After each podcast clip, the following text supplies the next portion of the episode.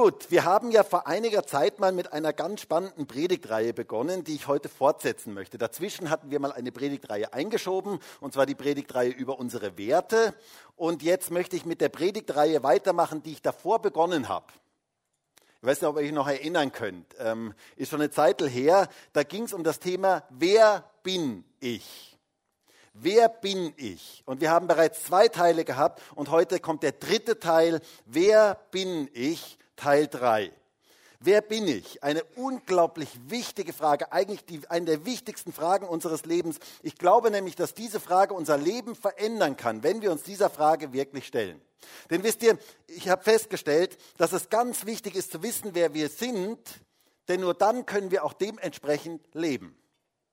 Das verändert unser ganzes Leben. Und ganz viele Menschen in Österreich wissen nicht, wer sie sind. Sie haben ständig Minderwertigkeitskomplexe. Sie haben Minderwertigkeitsgefühle. Sie wissen nicht, wie wertvoll sie sind. Und daher leben sie weit unter dem, was Gott eigentlich für ihr Leben vorgesehen hat. Wir müssen wissen, wer wir sind damit wir in dem leben können, was Gott für uns geplant hat. Und wenn du die, die zwei letzten Predigten ähm, vielleicht nicht da warst oder vielleicht auch nicht mehr dich daran erinnern kannst, dann kannst du das ja gerne nochmal nachschauen auf YouTube. Das ist ja heute eine ganz tolle Möglichkeit, dass man Dinge nochmal nachschauen kann ähm, oder auf Spotify oder auf Deezer oder auf all den Plattformen, wo wir sind. Dort kannst du diese Predigten gerne nochmal nachhören. Letztes Mal ging es darum, wer bin ich? Und der Untertitel war, weißt du, wie wertvoll du bist?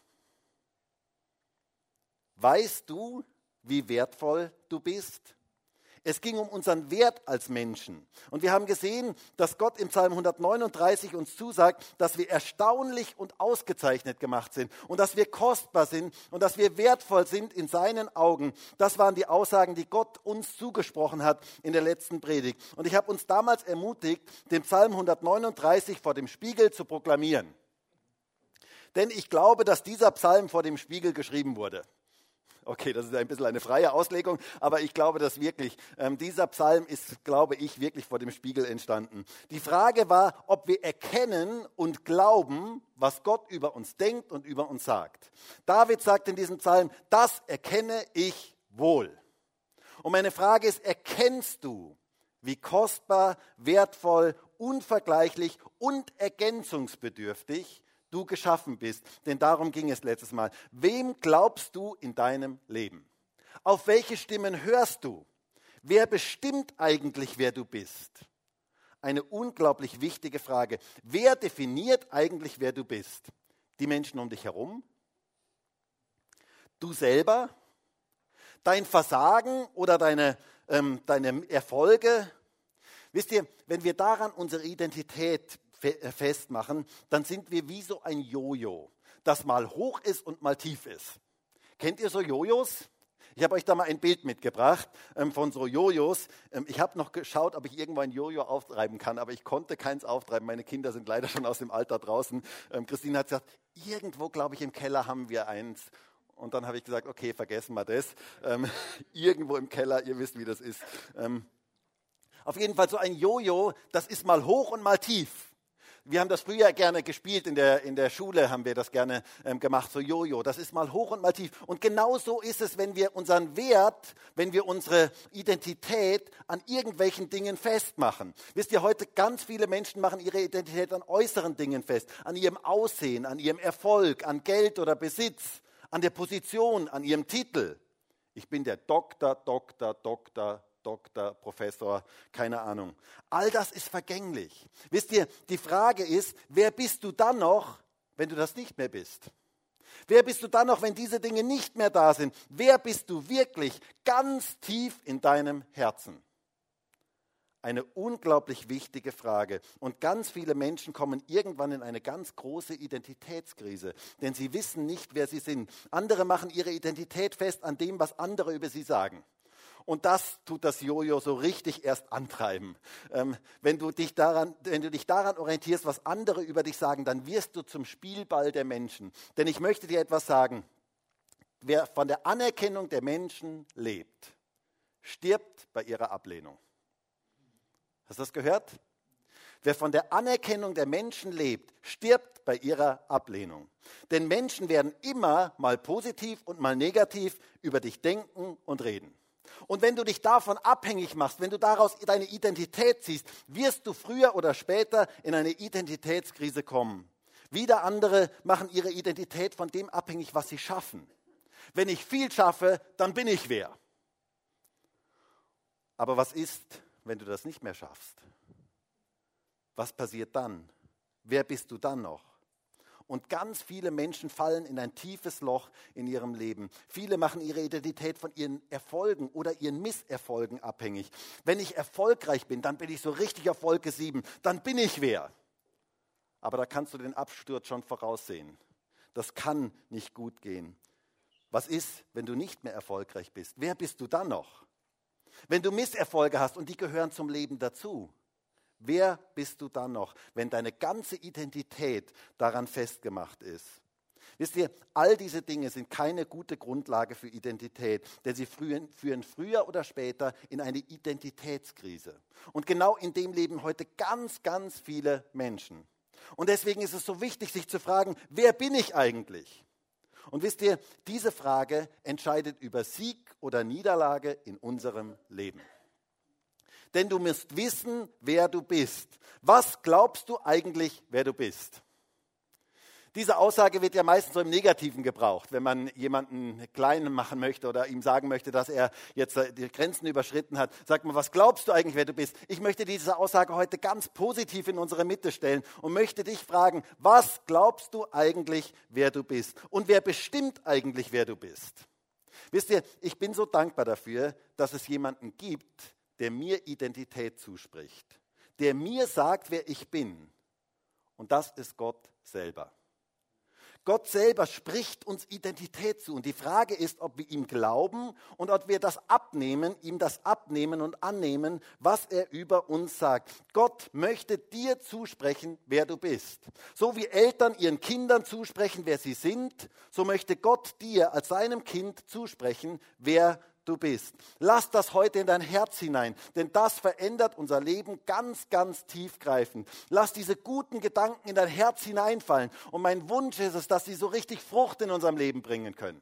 Dass das richtig unser Leben verändert, dass dieser Same aufgehen kann. Gott möchte dir zusprechen, wer du bist.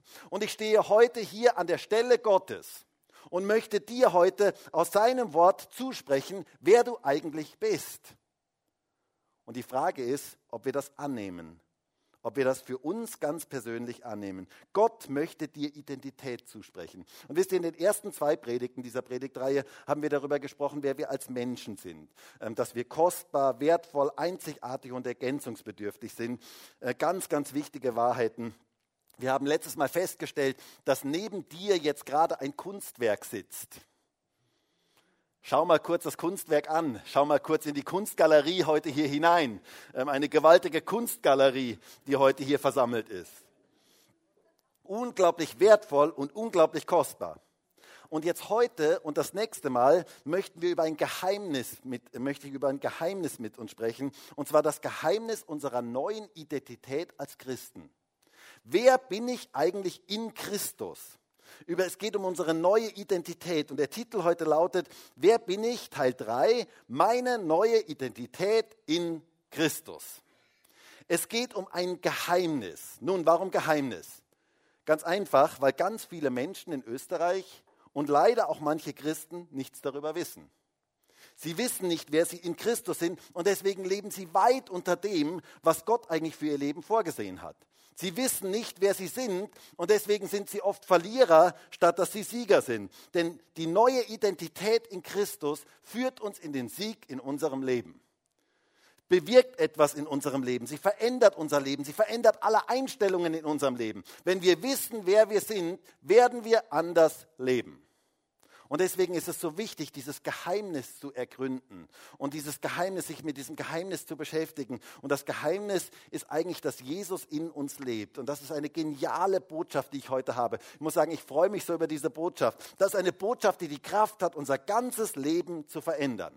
Und was das bedeutet, darüber möchten wir heute sprechen. Und ich möchte dazu einen wunderschönen Bibeltext aus den Evangelien lesen, wo Jesus darüber spricht in Johannes 15. Und dort heißt es, ich bin der wahre Weinstock und mein Vater ist der Weingärtner.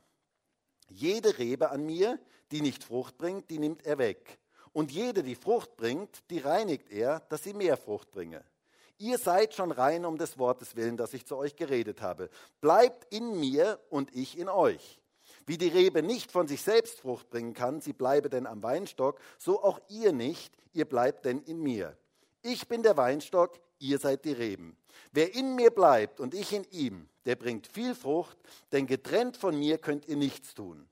Wenn jemand nicht in mir bleibt, so wird er hinausgeworfen wie die Rebe und verdorrt. Und man sammelt sie und wirft sie ins Feuer und sie verbrennen.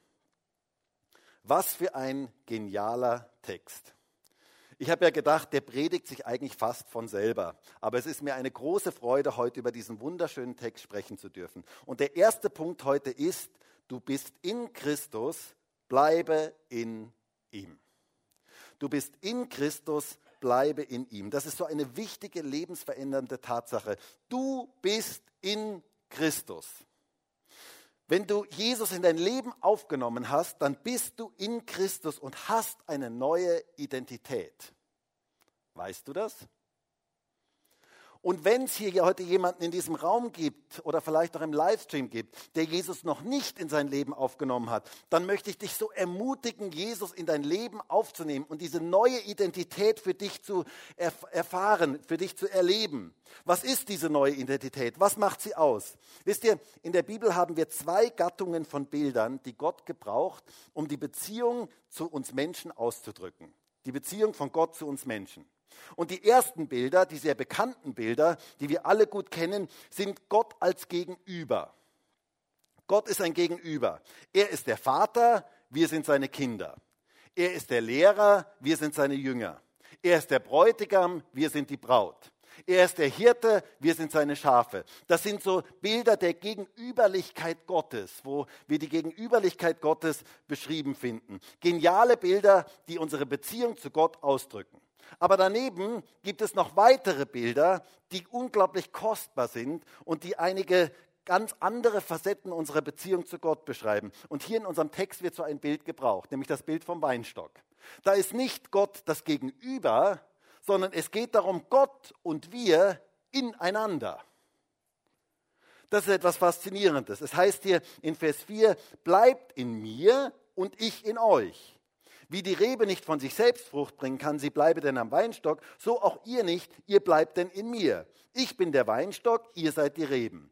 Wer in mir bleibt und ich in ihm, der bringt viel Frucht, denn getrennt von mir könnt ihr nichts tun. Was für ein schönes Bild.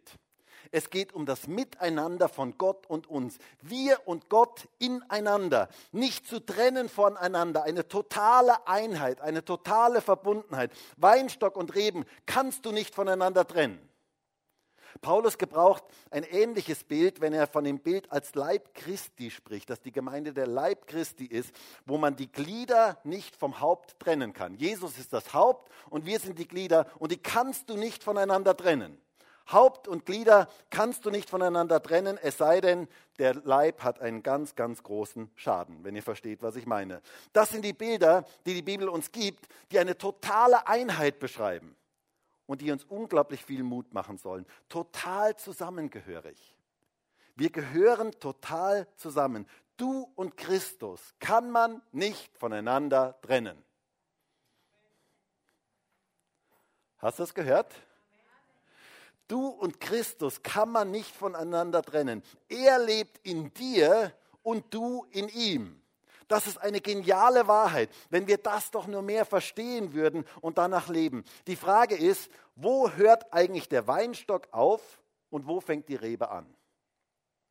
Schaut euch nochmal dieses Bild an. Ich habe euch da nochmal dieses Bild mitgebracht. Genau, dieses Bild hat übrigens Christine gemacht, ähm, als wir mal im Weinberg waren. Ähm, und wo fängt jetzt der Weinstock an und äh, wo, wo ähm, hört der Weinstock auf und wo fängt die Rebe an? Kannst du mir das sagen? Nein, das kann man nicht sagen. Wisst ihr, früher dachte ich immer, das ist der Weinstock, da ist der Weinstock und da ist die Rebe. Die kann man so ganz klar voneinander trennen. Aber der Weinstock und die Rebe gehören ganz eng zusammen. Die Rebe ist ein Teil vom Weinstock.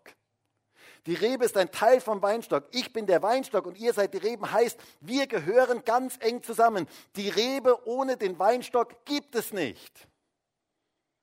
Und umgekehrt genauso. Und so ähnlich, das ist so ähnlich wie bei der Hand. Ähm, wenn ich jetzt meine Hand hier habe, wo hört meine Hand eigentlich auf und wo fangen die Finger eigentlich an?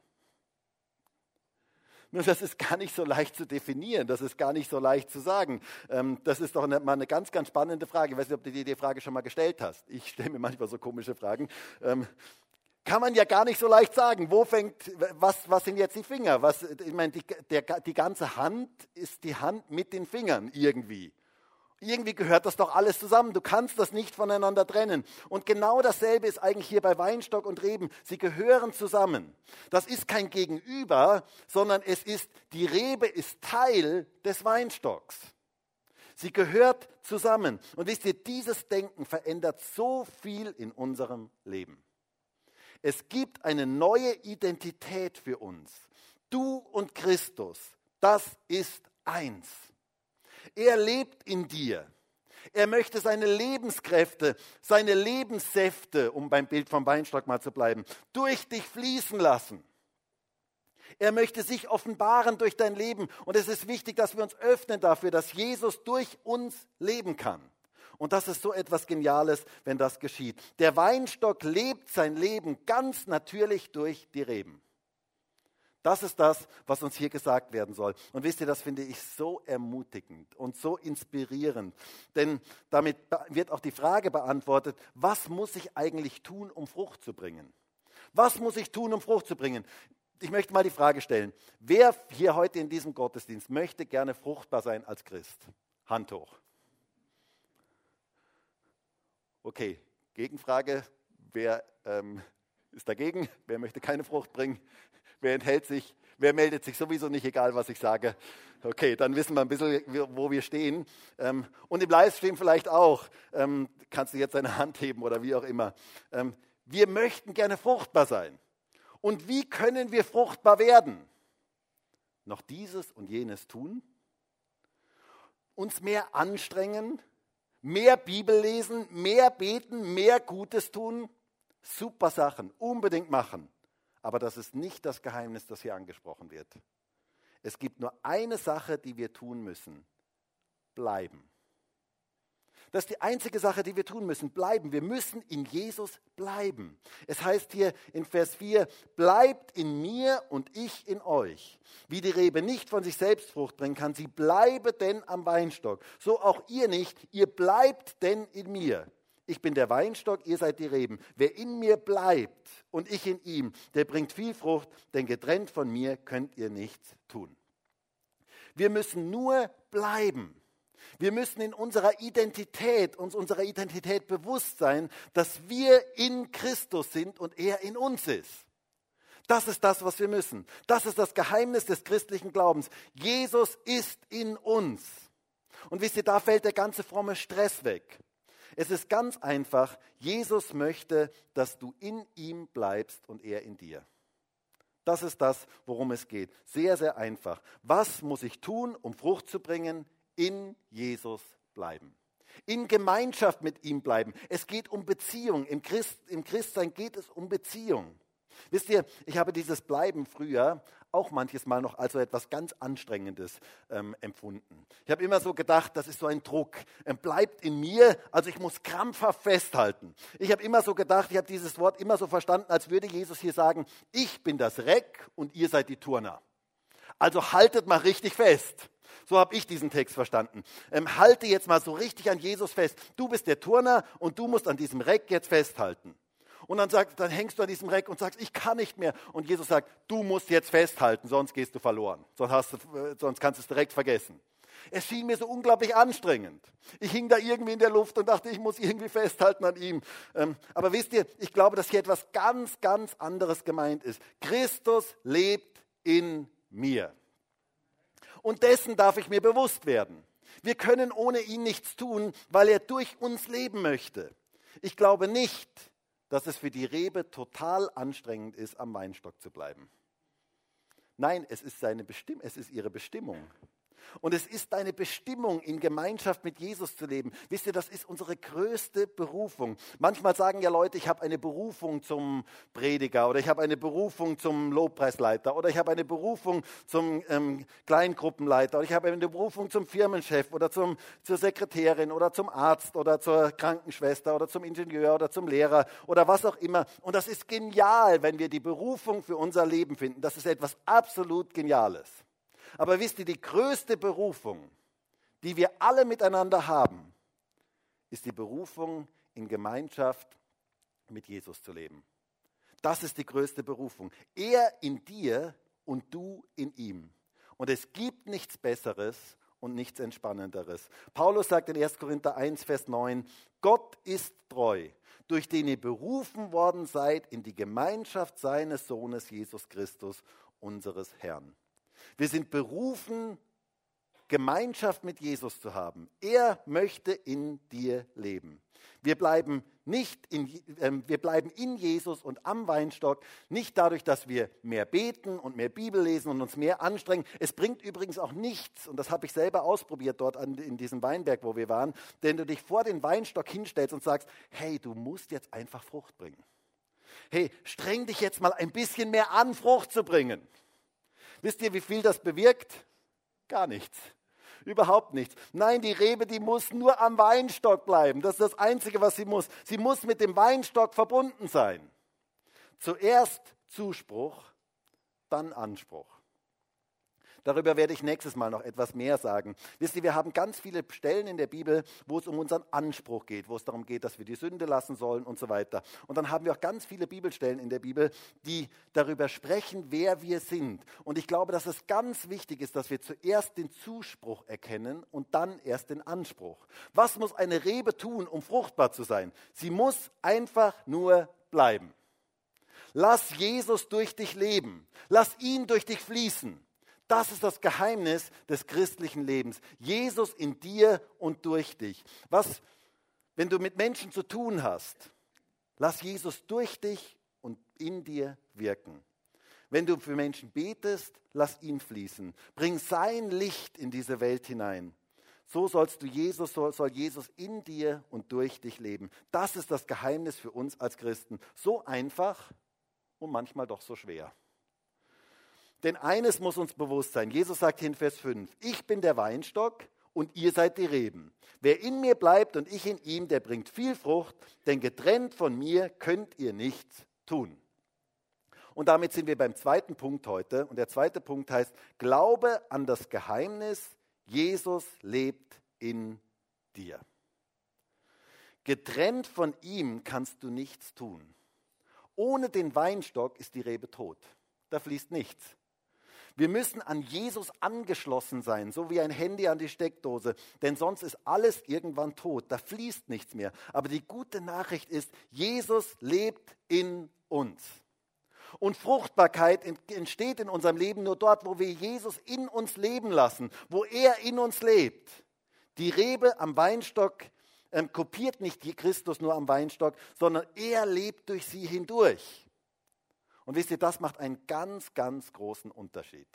Ja, Jesus hat seinen Jüngern auch gesagt, dass sie ihm nachfolgen sollen. Das ist eine wichtige Seite des christlichen Glaubens. Aber eine andere und mindestens gleich wichtige Seite, die ganz häufig zu wenig betont wird, ist, dass Jesus in uns lebt. Dass wir es nicht aus eigener Kraft schaffen müssen. Wir müssen nicht aus uns heraus Frucht bringen. Hast du das gehört? Hey, lass das so ganz tief in dein Herz hineinsinken. Wir müssen nicht aus eigener Kraft Frucht bringen, sondern Jesus lebt in dir und mir. Das ist eine geniale Tatsache. Das verändert unser Leben. Manchmal fragen Christen, und es gab ja mal so eine Bewegung auch eine Zeit lang, wo man fragte, WWJD. Wisst ihr, was das heißt? What would Jesus do? Was würde Jesus tun? Und es ist gut, sich das zu fragen. Es ist gut, sich das zu fragen, was würde Jesus jetzt tun? Aber ich glaube, dass es auch ganz wichtig ist, Jesus in uns leben zu lassen. Dass er durch uns leben darf. Es geht nicht nur darum, Jesus zu kopieren, sondern ich glaube, dass es um eine Verbundenheit mit ihm geht, dass er in uns lebt, dass seine Kraft in uns und durch uns wirkt. Paulus sagt das folgendermaßen, und ist einer meiner Lieblingsverse im Neuen Testament. Kolosser 1, Vers 27. Ihnen wollte Gott kundtun, was der Reichtum der Herrlichkeit dieses Geheimnisses unter den Nationen sei. Und das ist Christus in euch, die Hoffnung der Herrlichkeit. Es geht um ein Geheimnis unter den Nationen. Warum Geheimnis? Weil die meisten Menschen es nicht verstehen. Möchtest du heute ein Geheimnis erfahren? Kennst du das noch aus der Schulzeit, wenn man sich so Geheimnisse erzählt hat? Kennst du das noch? Wenn man so gesagt hat, äh, du kannst ein Geheimnis für dich behalten? Ja, ich auch. Ihr kennt das, weil, na, der so und so, der geht mit der so und so. Na, echt? Na, das habe ich ja noch gar nicht gewusst. Boah, du, aber bitte niemandem weitersagen. Und sofort ging das dann rund. Ähm, ihr wisst, wie das so ist. Ein Geheimnis ist etwas, das nicht jeder weiß. Und es gibt ein Geheimnis, das die meisten Menschen in Österreich und auch leider manche Christen nicht verstanden haben. Und das Geheimnis lautet, Christus in uns. Das ist die Hoffnung der Herrlichkeit. Weil Jesus in uns lebt, dürfen wir Herrlichkeit erwarten. Dort, wo du bist, ist Jesus. Weißt du das? Dort, wo du bist, ist Jesus, weil er lebt in dir. Wenn du einkaufen gehst, dann ist Jesus in diesem Geschäft. Wenn du irgendwo unterwegs bist, dann ist Jesus in diesem Geschäft oder dann ist Jesus dort. Wenn du mit Menschen redest, dann redet Jesus durch dich. Er ist in dir und du in ihm. Wenn wir das doch nur mehr verstehen und ergreifen und glauben würden. Jesus lebt in dir. Hey, du darfst Herrlichkeit erwarten, dort wo du bist. Und das geschieht nicht deswegen, weil du so besonders toll bist, sondern weil Jesus in dir lebt. Das macht den großen Unterschied. Und dieses Bewusstsein macht so einen großen Unterschied. Lebe in dieser Woche in dem Bewusstsein, Jesus lebt in mir. Hey, das macht so viel aus, wenn du zur Arbeit gehst, wenn du morgen wieder zur Arbeit gehst, dann darfst du dir dessen bewusst sein, Jesus lebt jetzt in mir. Das ist so gewaltig. Jesus ist jetzt da. Und wisst ihr, mein Wunsch und mein Gebet ist es, dass der Heilige Geist heute uns dieses Geheimnis aufschließen kann. Jedem Einzelnen dieses Geheimnis aufschließen kann, hier in diesem Gottesdienst, aber auch im Livestream. Dass jeder Einzelne erkennt, Jesus lebt in mir. Er möchte Frucht durch mein Leben hervorbringen. Unsere Aufgabe ist es nur, in ihm zu bleiben. Das ist unsere Aufgabe. Jesus sagt hier in Vers 2, jede Rebe an mir, die nicht Frucht bringt, die nimmt er weg. Und jede, die Frucht bringt, die reinigt er, dass sie mehr Frucht bringe. Und dann Vers 5, wer in mir bleibt und ich in ihm, der bringt viel Frucht, denn getrennt von mir könnt ihr nichts tun.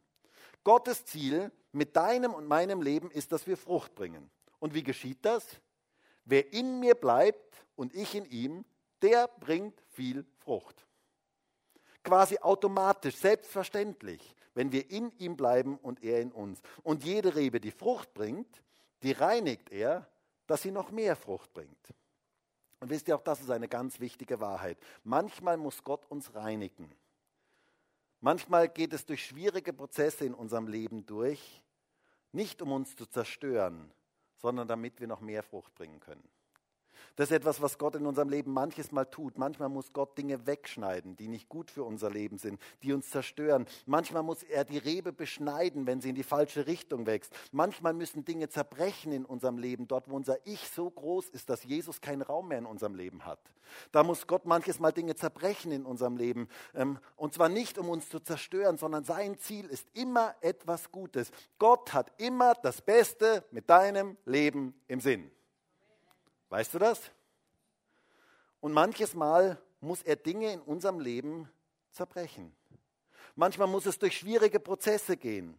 Und ich habe den Eindruck, und ich hatte auch den Eindruck in der Vorbereitung, dass heute Menschen hier sind und vielleicht auch Menschen jetzt im Livestream sind, die gerade durch so eine Zeit gehen, wo du spürst, Gott beschneidet dich, wo du spürst, es geht durch schwierige Zeiten, es geht durch harte Zeiten. Vielleicht ist irgendeine Beziehung zerbrochen in deinem Leben oder vielleicht sind es Finanzen, die plötzlich nicht mehr da sind, auf die du deine ganze Hoffnung gesetzt hast, wo du vielleicht sogar ein Stück Identität drin empfunden hast oder einen Job oder irgendwelche gesundheitlichen Probleme.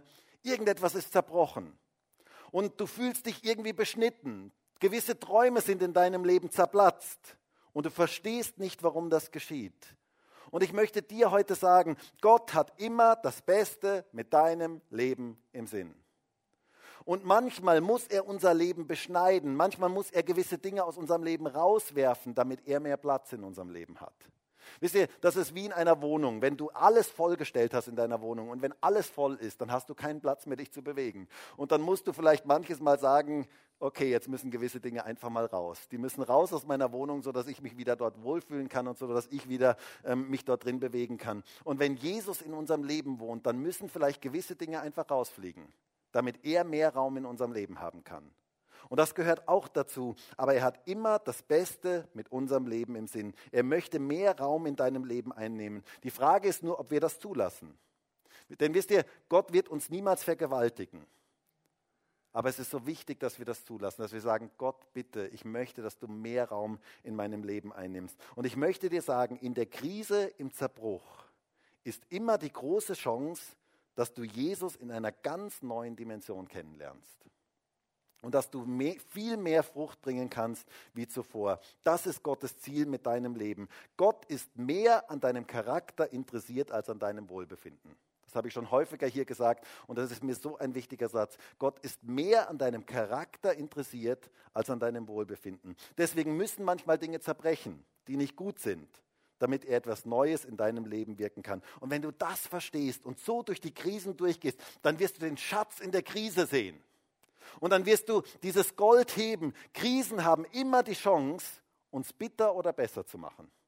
Und Gott möchte, dass wir besser werden. Er möchte, dass Frucht aus unserem Leben hervorkommt. Jesus soll in deinem und meinem Leben wirken. Und wisst ihr, wenn Jesus in uns lebt, dann werden wir nicht fremdbestimmt, sondern dann kommen wir in unsere echte Identität hinein. Dann werden wir wirklich der, der wir eigentlich sein sollen.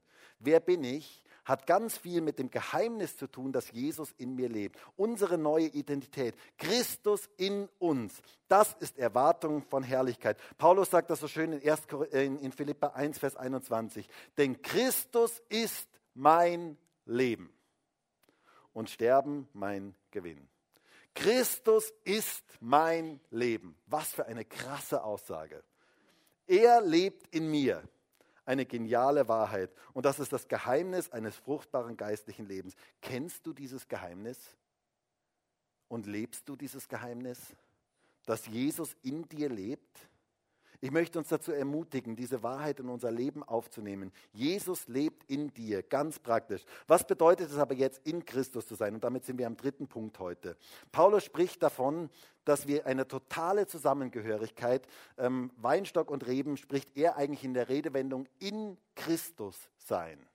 Und die Frage ist, was bedeutet es, dass wir in Christus sind? Was ist genau diese neue Identität? Und davon spricht Paulus in Römer 6, wenn er von der Taufe spricht. Da heißt es in Vers 3, oder wisst ihr nicht, dass wir, so viele auf Christus Jesus getauft wurden, auf seinen Tod getauft worden sind. So sind wir nun mit ihm begraben worden durch die Taufe in den Tod, damit wie Christus aus den Toten auferweckt worden ist, durch die Herrlichkeit des Vaters, so auch wir in Neuheit des Lebens wandeln. Denn wenn wir verwachsen sind mit der Gleichheit seines Todes, so werden wir es auch mit der seiner Auferstehung sein. Da wir dies erkennen, dass unser alter Mensch mitgekreuzigt worden ist, damit der Leib der Sünde abgetan sei, dass wir der Sünde nicht mehr dienen. Wir sind mit Christus verwachsen. Weinstock, das ist das Bild vom Weinstock. Eins gemacht mit ihm. So wie Jesus gekreuzigt, begraben und auferstanden ist, so auch wir. Wir sind mit Christus gekreuzigt, das alte Leben ist vorbei. Wir sind mit ihm auferweckt, Jesus lebt in uns und in der Taufe wird dieses alte Leben begraben. Und wie herrlich ist das Geschenk der Taufe. Hey Leute, Taufe ist was Geniales.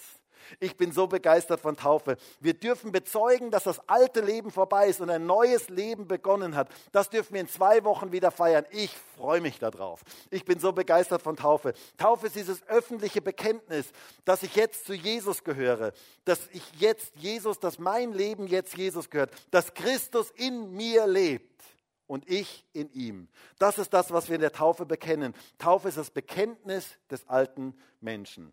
Und zuerst muss der alte Mensch gestorben sein und dann erst kann er begraben werden. Deshalb praktizieren wir als Gemeinde auch die Gläubigentaufe. Ähm, ein Mensch muss zuerst gläubig werden und dann erst kann er getauft werden. Zuerst sterben, dann begraben. Nicht umgekehrt. Ist etwas ganz, ganz Wichtiges, wenn ihr versteht, was ich meine. Und dann kann er in einem neuen Leben leben. Er hat eine neue, er bekommt eine neue Identität, etwas komplett Neues hat begonnen. Das feiern wir in der Taufe. Wir feiern das Begraben des Alten und das Leben in diesem neuen Leben. Etwas komplett Neues hat begonnen. Jesus lebt in uns. Und in der Taufe liegt eine gewaltige geistliche Kraft. Ich bin so begeistert von Taufe, weil da so eine gewaltige geistliche Kraft drin liegt. Und wenn du noch nicht getauft bist, möchte ich dich so ermutigen, diesen Schritt im Glauben zu gehen. Da liegt echt eine Kraft drin, wenn wir vor der sichtbaren und unsichtbaren Welt bezeugen, dass wir Jesus gehören, dass er in uns lebt und wir in ihm. Wir sind mit ihm gekreuzigt, begraben und auferstanden. Das ist unsere neue Identität. Wir leben nicht mehr uns selber, sondern Jesus lebt in uns. Paulus sagt das so schön in Galater 2, Vers 19. Ich bin mit Christus gekreuzigt und nicht mehr lebe ich, sondern Christus lebt in mir. Wow. Nicht mehr lebe ich, sondern Christus lebt in mir. Und das ist so wichtig, das zu wissen. Unser Text im Römer 6 beginnt ja mit den Worten, oder wisst ihr nicht? Wir müssen etwas wissen. Leider wissen viele Christen nicht, dass sie mit Christus gekreuzigt, begraben und auferstanden sind. Wir müssen das wissen. Oder später sagt Paulus in, in ähm, Römer 6, wir müssen erkennen, dass unser alter Mensch mitgekreuzigt ist. Wir müssen etwas wissen, etwas erkennen. Und jetzt setze ich noch einen drauf. Wir sind mit Christus gekreuzigt, begraben und wir sitzen mit ihm in der Himmelswelt. In Epheser 2 heißt es, er hat uns mit auferweckt und mitsitzen lassen in der Himmelswelt in Christus Jesus. Du hast Autorität in der geistlichen Welt. Weißt du das? Jesus lebt in dir und damit lebst du in ihm. Ich möchte es mal ein bisschen provokant formulieren. Alles das, was Jesus ist, was er hat und was er kann, das bist, hast und kannst du potenziell auch, denn er lebt in dir. Das ist eine krasse Aussage, aber ich glaube, dass sie stimmt. Christus in dir, das ist die Hoffnung der Herrlichkeit. Hey Leute, das ist Evangelium, das ist gute Nachricht. Wenn wir das verstehen, dann verändert sich alles in unserem Leben. Wir leben einen anderen Standard, weil Jesus in uns lebt. Lebe aus seiner Kraft. Lebe aus ihm heraus. Da fällt der ganze fromme Stress weg, der ganze fromme Druck weg. Es geht darum, dass Jesus in uns lebt. Ihm Raum in unserem Leben zu geben. Das ist unsere neue Identität. Jesus ist unsere neue Identität. In der darfst du leben. Und wisst ihr, wenn wir das verstehen und wenn wir das glauben, dann verändert das so vieles. Paulus sagt das so schön, ähm, bringt das so schön auf den Punkt, wenn er sagt in 2. Korinther 5, Vers 17, daher wenn jemand in Christus ist, so ist er eine neue Schöpfung. Das Alte ist vergangen. Siehe, Neues ist geworden. Eine neue Schöpfung, etwas Neues hat begonnen. Wir bekommen eine neue Identität. Wenn wir in Jesus sind, hat etwas Neues begonnen. Wir kommen in unsere echte Bestimmung hinein. Wir werden verwandelt in sein Bild und das wird etwas richtig Gutes. Echte Identität finden wir in Jesus. Wir werden eine neue Schöpfung. Das Alte ist vergangen. Siehe, Neues ist geworden. Und wisst ihr, dieses Wort siehe gefällt mir da so gut. Wir müssen etwas sehen. Wir müssen etwas erkennen. Wir müssen über etwas Bescheid wissen. Wir müssen auf die richtigen Dinge schauen. Wenn wir nur auf das schauen, auf unser Versagen schauen, auf unsere Unfähigkeit schauen, dann werden wir niemals in dieses neue Leben richtig durchbrechen. Aber wenn wir auf das Neue sehen, das begonnen hat, dann wird das neue Leben in unserem Leben richtig durchbrechen. Siehe, kann man auch übersetzen mit Pass auf, schau hin, mach die Augen auf. Wisst ihr, so ein Wort siehe wird immer, ist immer dann wichtig, wenn man etwas verpassen könnte. Wenn ich jetzt zum Beispiel auf der Autobahn unterwegs bin mit meiner Familie und ich sage zu meiner Familie, siehe Autos, dann sagen sie, ähm, passt irgendwas nicht mit dir. Ich bin umringt von Autos, es sind lauter Autos da. Da brauche ich nicht sagen, siehe Autos. Aber wenn ich durch den Wald gehe und ich sehe ein Eichhörnchen, dann kann ich sagen, hey, schau mal ein Eichhörnchen. Siehe, ein Eichhörnchen. Das könnte man ja verpassen. Siehe, es ist etwas neu geworden. Will uns sagen, nimm das in Anspruch. Glaub dem, was Gott über dich sagt. Lass diese neue Identität, die Gott dir verliehen hat, fang an darin zu leben, in dir zu wachsen. Etwas Neues hat begonnen, ein neues Leben hat begonnen. Das ist Tatsache und das ist Fakt. Darauf darfst du dich stellen. Du bist mit Christus gekreuzigt, begraben, auferstanden und hast Autorität. Jesus lebt in dir. Eine neue Schöpfung. Das Alte ist vergangen. Siehe, Neues hat begonnen. Und damit sind wir beim vierten und letzten Punkt heute über unsere neue Identität in Christus. Wenn Jesus in dir lebt, dann bist du ein Sieger. Viertens ist, du bist ein Sieger in Christus. Jesus ist Sieger. Und wenn er in dir lebt, sind wir Sieger. Ich möchte dir das heute zusprechen. Deine neue Identität ist, du bist ein Sieger. Du bist kein Verlierer. Kannst dich vor den Spiegel stellen zu Hause und kannst dir das laut vorsprechen, kannst sagen, ich bin ein Sieger in Christus. In Christus, ganz, ganz wichtig. Das ist voll genial. Nicht, weil du so genial bist, nicht, weil du immer alles richtig machst, sondern du bist siegreich, weil Jesus in dir lebt. Das ist das Geheimnis. Mit Jesus, Jesus in dir und du in ihm, damit bist du zum Sieger berufen und bestimmt. Du musst kein Verlierer mehr sein. Du darfst siegreich sein. Gott möchte, dass wir eine Siegermentalität in uns haben, denn er lebt in uns. Paulus sagt das in Römer 8 so schön, dass wir durch viele schwierige Dinge durchgehen müssen, dass Christen durch manche Schwierigkeiten durchgehen müssen. Und dann kommt er zu diesem wunderschönen Schluss in Römer 8, Vers 37. Aber in diesem allen, in all den Schwierigkeiten im Leben, sind wir mehr als Überwinder oder Hypersieger heißt es hier wörtlich durch den, der uns geliebt hat. Wörtlich heißt es hier übersetzt Hypersieger. Es ist ein zusammengesetztes Wort, griechisches Wort, was heißt Hypersieger. Wir sind Hypersieger durch den, der uns liebt. Jesus lebt in uns. Und deswegen sind wir Hypersieger. Du bist ein Sieger. Das ist deine Identität. Und die Frage ist, glaubst du das?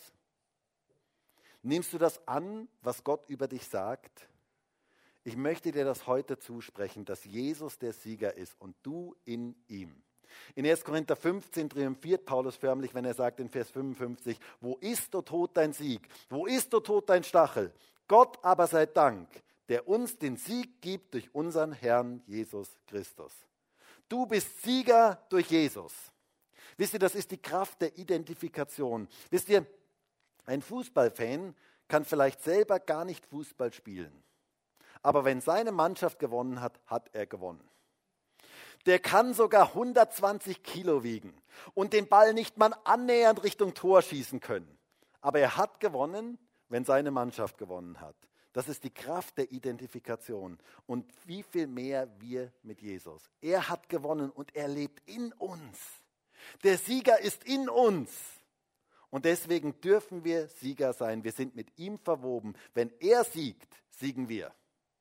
Wenn er stark ist, sind wir stark. Glaube an diese Kraft Gottes in deinem Leben. Die Kraft, die Jesus von den Toten auferweckt hat, die lebt in dir. Aber es gibt eine Bedingung, damit diese Kraft wirksam wird. Wir müssen es glauben.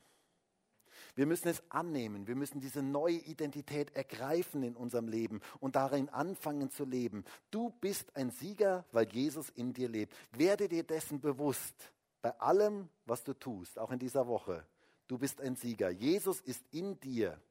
Und alles, durch das du gehst in dieser Woche, möchte ich dir sagen, du bist ein Sieger, weil Jesus in dir ist.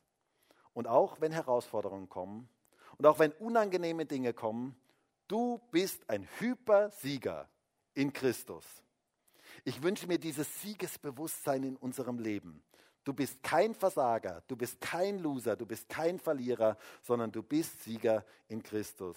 Dieses Bewusstsein soll ganz tief in unserem Leben verankert sein, auf Grundlage von Gottes Wort. Johannes sagt es ganz deutlich in 1. Johannes 5, Vers 4. Denn alles, was aus Gott geboren ist, Identität, hier geht es um Identität in Christus, überwindet die Welt. Und dies ist der Sieg, der die Welt überwunden hat, unser Glaube. Glaube das, was Gott über dich sagt. Du bist ein Sieger. Ich möchte zum Schluss kommen. Ist es nicht genial, was Gott über uns denkt und was Gott über uns sagt? Wie Gott dich sieht? Wer bin ich? Diese Frage stellen wir uns ja. Was glaubst du eigentlich, wer du bist? Wer bin ich? Heute geht es um diese neue Identität in Christus. Wer bin ich in Christus? Und wir haben heute gesehen, du bist in Christus, bleibe in ihm. Glaube an das Geheimnis, Jesus lebt in dir. Was bedeutet es, in Christus zu sein? Du bist mit Christus gekreuzigt, begraben und auferstanden und hast Autorität. Und viertens, du bist ein Sieger in Christus. Wisst ihr, ich wünsche mir so sehr, dass wir als Christen in dieser neuen Identität leben. Dass wir in dem leben, was Gott für unser Leben vorgesehen hat. Und dass wir das so richtig ausleben und erleben dürfen, wie seine Herrlichkeit unser Leben erfüllt. Wie wir seine Herrlichkeit erwarten dürfen, weil Christus in uns ist. Und da möchte ich uns heute alle ermutigen, das so im Glauben anzunehmen, zu ergreifen und in dem zu leben, weil ich glaube, dass da eine unglaubliche Sprengkraft für unser Leben drin liegt.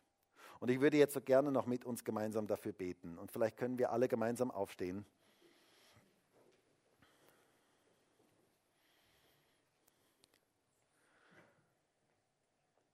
Und ich weiß ja nicht, wie es dir jetzt damit geht. Vielleicht empfindest du dich gerade als Versager, weil du versagt hast. Und ich möchte dir heute zusprechen, Jesus in dir kann das bewirken, was du selber niemals bewirken kannst. Und ich bin so dankbar dafür, dass dieser Jesus heute hier ist und dass er uns begegnen möchte, jedem Einzelnen von uns. Und ich würde dich so ermutigen, jetzt dein Herz aufzumachen und zu sagen, Jesus, bitte vollbring du das in mir, was ich selber niemals schaffen kann.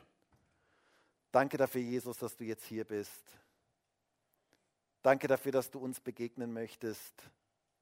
Danke dafür, dass du in uns lebst und dass wir uns dessen bewusst werden dürfen, dass du in uns lebst. Jesus, das ist einfach so eine gewaltige, ein gewaltiges Geheimnis, das uns nur dein Heiliger Geist wirklich lebendig machen kann. Dass wir erkennen, dass du in uns lebst und dass das die Kraft ist, die unser Leben wirklich verändert. Danke dafür, dass die Kraft, die Jesus von den Toten auferweckt hat, jetzt in uns ist. Dass wir mit dir gekreuzigt, begraben und auferweckt sein dürfen. Und Autorität haben, weil du in uns bist. Danke dafür, dass deine Kraft durch uns wirkt. Und Herr, ich wünsche mir für mich persönlich und ich wünsche mir für uns als ganze Gemeinde, dass wir uns dessen viel mehr bewusst werden, was unsere Identität in dir ist, wer wir in dir sind. Jesus, bitte lebe du durch uns, wirke du durch uns. Nimm Raum ein in unserem Leben. Bitte dich auch darum, dass du Dinge rausschmeißt aus unserem Leben, die dir den Raum wegnehmen. Und dass du mehr Raum in unserem Leben einnehmen kannst.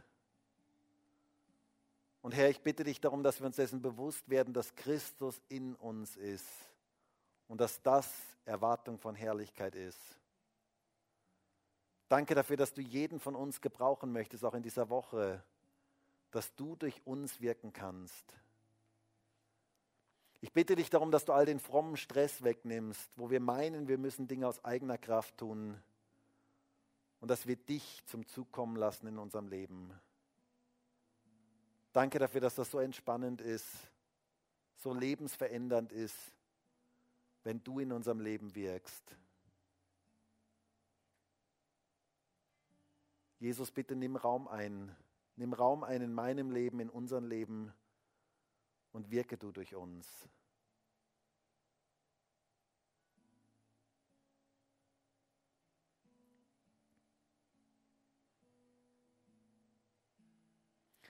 Und ich habe den Eindruck, dass Menschen heute hier sind und du hast mit eigener Kraft versucht, irgendwie dein christliches Leben zu führen.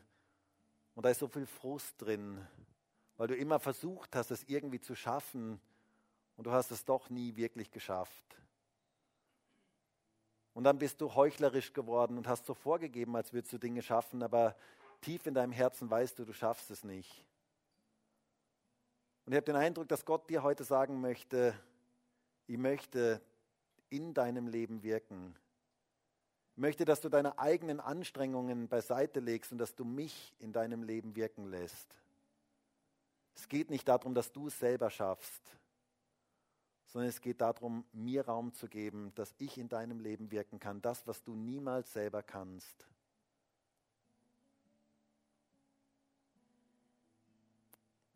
Herr, und ich wünsche mir so sehr, dass wir alle sagen können, Christus ist mein Leben, dass du unsere Identität bist, dass wir aus dir heraus leben.